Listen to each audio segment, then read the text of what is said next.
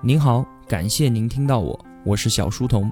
我的音频节目首发平台是在小书童频道微信公众号，请您打开微信搜索订阅小书童频道。小是知晓的小，从此刻开始，我来帮您读书。在公众号内回复 QQ，我会邀请您加入交流群，与我们进行互动。小书童将常年相伴在您左右。今天的这一期节目啊，本来是应该在父亲节那一天就发出来的，但是呢，因为我又跑到大理去出差去了，没有办法录音，所以就今天补上吧。今天要讨论的这个话题啊，起因是这样的：我有一位从小到大的朋友，我们是同学嘛，所以年龄相仿，今年都三十岁了。他这个人啊，很厉害，工作呢是在我们昆明当地的航空公司，就是在所谓的大企业的体制内。除此之外，他自己还在外面有一家小而美的创业公司，可以给他提供远远超过单位工资的收入。那我就问他，我说你为什么非要死皮赖脸的赖在航空公司里面呢？你现在的收入已经不成问题了，那你辞职出来，把每天上班的这八个小时投入到你自己的事业里面去，这样无论是对于你个人的成长，还是创业公司的成长，都是最有利的安排啊，难道不是吗？他给我的回答呀，真的是挺无奈的。他说：“我爸不让我出来，不管我是不是依靠航空公司的收入过活，但是只要我胆敢离开体制内，他就要跟我翻脸。我和他沟通了很多次了，根本就没有商量的余地。”那我听了之后呢，也是相当的理解。除了能拍拍他的肩膀之外，我还能说些什么呢？当然了，我自己是比较幸运的。从我读书考大学开始，一直到参加工作、婚姻的种种人生选择，都是我自己做的。我现在所拥有的碌碌无为的人生，都只怪我自己，怨不得别人。但是我想啊，我朋友和他爸爸的这种情况，应该也非特例吧？现在很多的年轻人都会深深的感受到啊，我们与父辈之间真的有那么一道深深的沟，让我们难以互相理解。他们或许啊，和我这位朋友的父亲一样。希望你好好的待在体制里面，寻求一份稳定。毕竟他们所成长的那个年代和当下相去甚远，他们所经历的波折，自然不希望在自己孩子的身上重演一次。总之啊，父母的一片苦心，就是希望我们能够走上他们所规划的康庄大道。当我们还小，还在读书的时候，接触到的东西啊，也是无比单纯的。那个时候的生活呢，就像是在一根烟囱里面爬行一样的，只有最前面亮着光的一个出口，这个出口叫做高考。当时啊，父亲他自然是说什么就是什么了。而如今呢，我们已经长大成人，逐渐要为自己的人生负责，不断的拥有了自己的经历和事业，这就让已经步入社会数年的我们自己，对正在淡出社会的父亲出现了前所未有过的怀疑。这个时候的我们应该怎么来应对这身处不同时代所带来的隔阂呢？讨论之前啊，先给大家分享我在网上看到的一个故事吧。这个故事记录了一个女孩她真实的心路历程。也许是因为从出生起，我一年只能够见到父亲两次，所以一直以来我都害怕他，直到今天。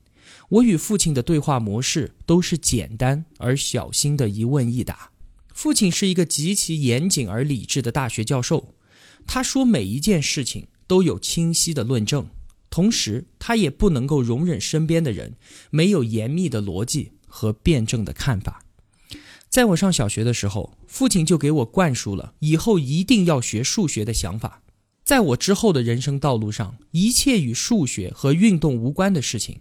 都变成了他口中没用的事儿，自然，我所有的兴趣爱好都得到了否认。无论父亲说什么，我都会被他的论述所深深的折服。逐渐的，无条件的服从父亲的安排，成为了我自己的一种行为习惯。我学习乐器，正要考九级，已经交了钱了。父亲说没用，不要学了，所以我就没有去考试，也没有再碰过他。当班长被父亲知道了。他让我自己去找老师把班长辞掉，我毫无反抗的照办了。就这样，一直到了叛逆的年纪，我发现我的生活不能没有自己喜欢的事情，所以我选择了隐瞒一切。反正一年只能够见到父亲两次，那我就不让他知道不就好了吗？于是我在父亲面前活成了另外一个人。这个人刻苦学习，不善交际，内向，不爱说话，呆板迟钝。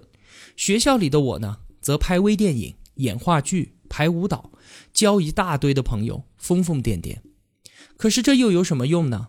高考志愿我填的还是数学。他没有问过我想读什么专业，他只是告诉我：“你记得勾选不服从调配。”而十多年来无条件服从的行为模式已经改不掉了。面对父亲，所有的勇气仿佛都没有存在过。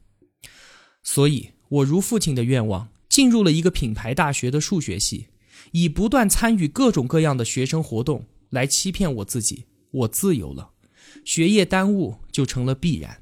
最后落得了很难看的分数，以致学校对我进行了劝退。父亲知道之后，给了我三个选择：要么回高中复读，要么重新从大一读起，要么转校。那天晚上，我把所有的朋友圈都删掉了，一个人哭了好久好久。几天之后，父亲打电话问我，说：“你以后想做什么？”我没有回答。他问了不下十遍，每一遍电话这一头都是沉默。一直以来，我都小心翼翼而精准地回答他的每一个问题，而这一次，我实在是答不上来了。父亲有一些愤怒，他说：“一个正常人都会想过自己以后要做什么。”然后我说出了这十九年来都没有说出过的话。我说：“你问我以后想做什么？你给过我选择的权利吗？你问过我真正喜欢什么吗？”那天晚上，我带着大把的鼻涕和眼泪。绕着校园走了一圈又一圈，我恨的其实是我自己。无论父亲说什么，做决定的都是我自己。我拥有反抗的权利，我也有把握自己人生的自由。可是我为什么摆脱不掉无条件服从这个诅咒呢？那次之后，父亲发了一条微信给我，他说：“很遗憾，你运气不好，没有遇到一个好父亲。”看到这句话的时候，我很心痛。父亲其实没有做错什么，而是我自己从来没有为自己的人生真正的打算过。可是为别人活了二十年，我还有重新开始自己人生的可能吗？说完这个故事啊，我百感交集。在之前的节目中，我说到了《摔跤吧，爸爸》这部电影，它讲述了由阿米尔汗饰演的曾经是全国摔跤冠军的父亲，强迫两个女儿练习摔跤。最终呢，让女儿赢得世界冠军的故事。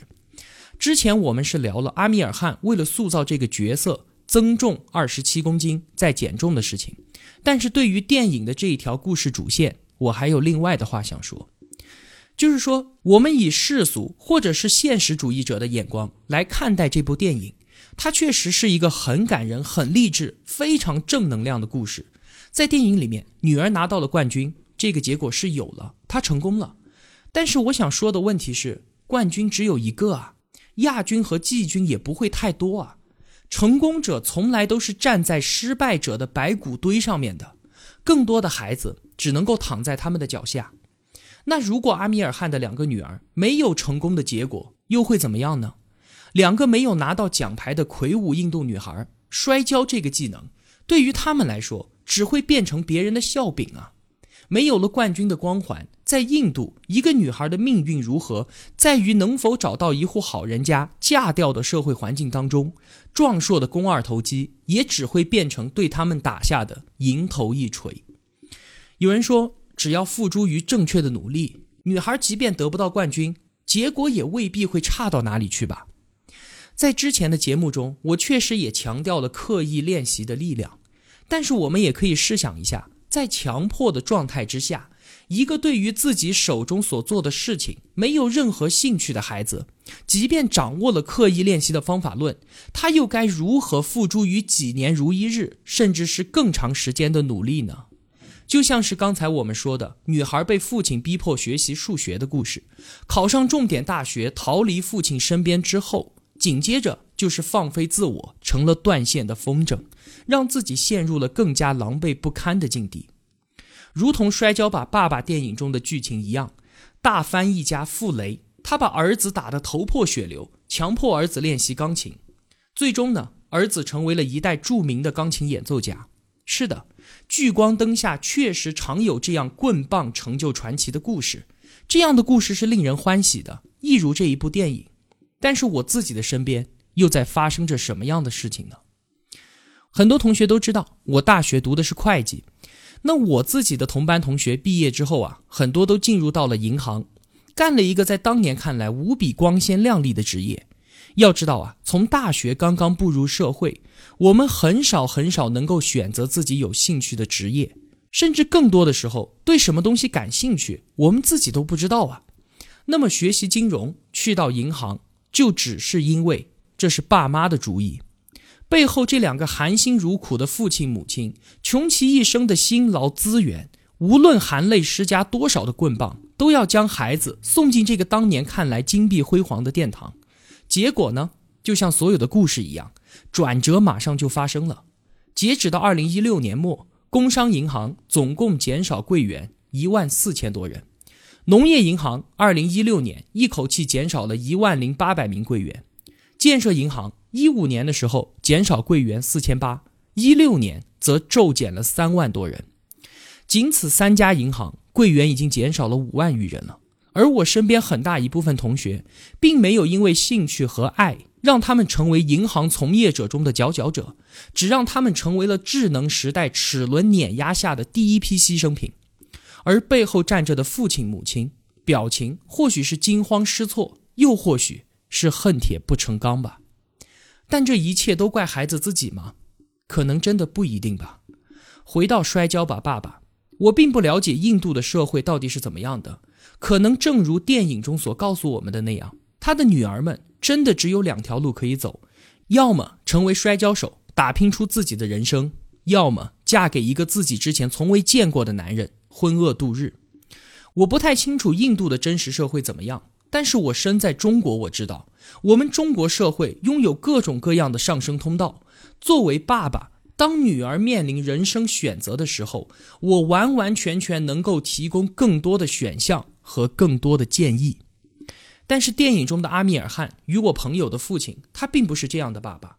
他们困在了自己人生之前的经验、阅历、知识和社会认知里面，而且他们并不能够清醒的自知到这一点。再有，相比于电影里面的情景，我们的现实情况往往还要更加悲剧一些。因为指导我们人生的爸爸，并不是这个领域里面上个时代的冠军。我们经常都在一次又一次的犯着同样一个错误，就是一再的用自己过去的经验来判断和指导对于未来可能有用的行为。人就是这样的，我们人都是经历的产物。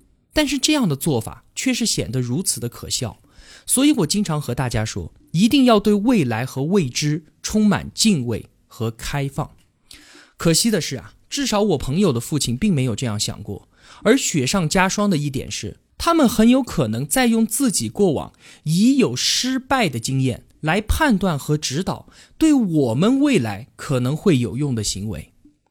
我也是一名父亲，我深深的知道，作为父母给予孩子的是怎样炽烈的爱和希望。但是如果一只不会飞的鸟下了一只蛋，却在用自己的方法要叫这只蛋会飞，那会发生什么样的情况呢？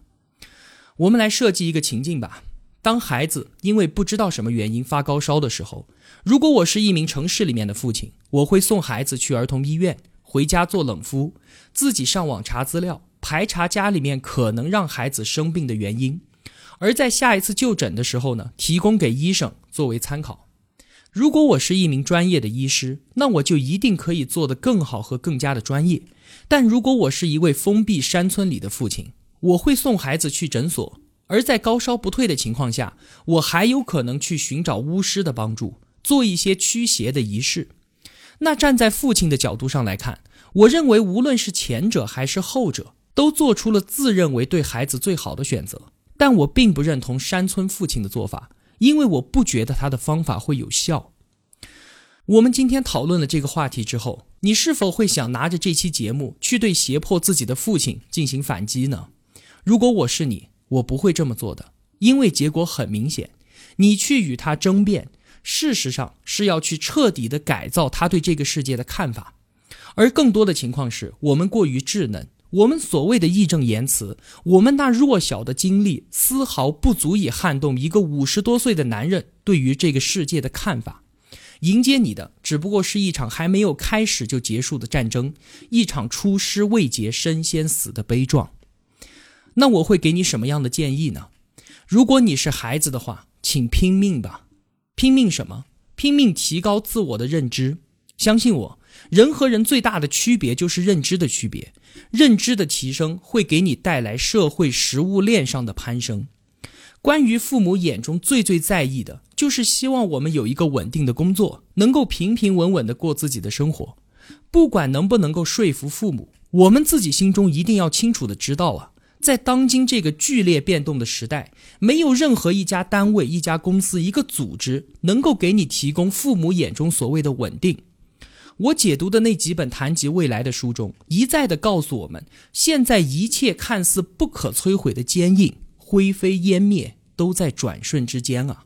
而整张车要报废的时候，从来都不会在意上面是否还有一个做工精巧的齿轮的。唯一能够带来稳定的。只有自己个体的不断强大。如果我们真的只能做一枚齿轮的话，那么请确保我们的型号一定要是通用的。再有，请向自己的父母展示我们行动的结果，而不仅仅是脑海中的某一个想法。你在日常生活中的点滴改变，才是让他们认可你的关键所在。如果没有结果，谈都不用去谈。有的同学可能会说：“小书童，你在这里唱什么高调啊？”你自己都还躲在体制内的襁褓之中，然后和我们说这些，不太合适吧？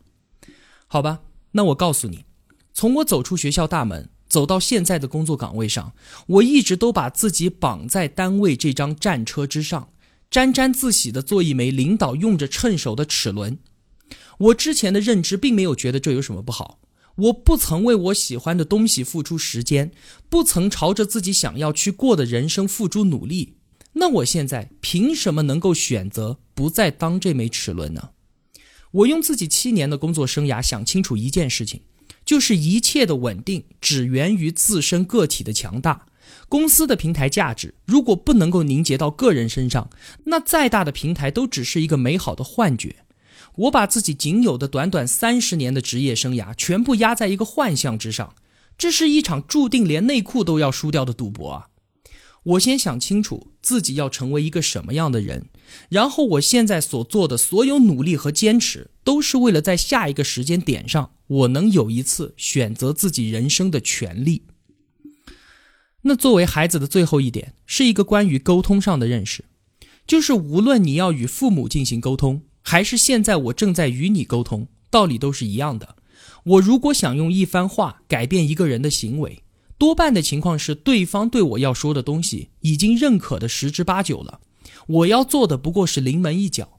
而如果你的父亲并没有八九，甚至连二三都没有，那么你想要改变他的行为，还需要很长的一段时间去给他看到你更多行动的结果。那好，这个是给予作为孩子的建议。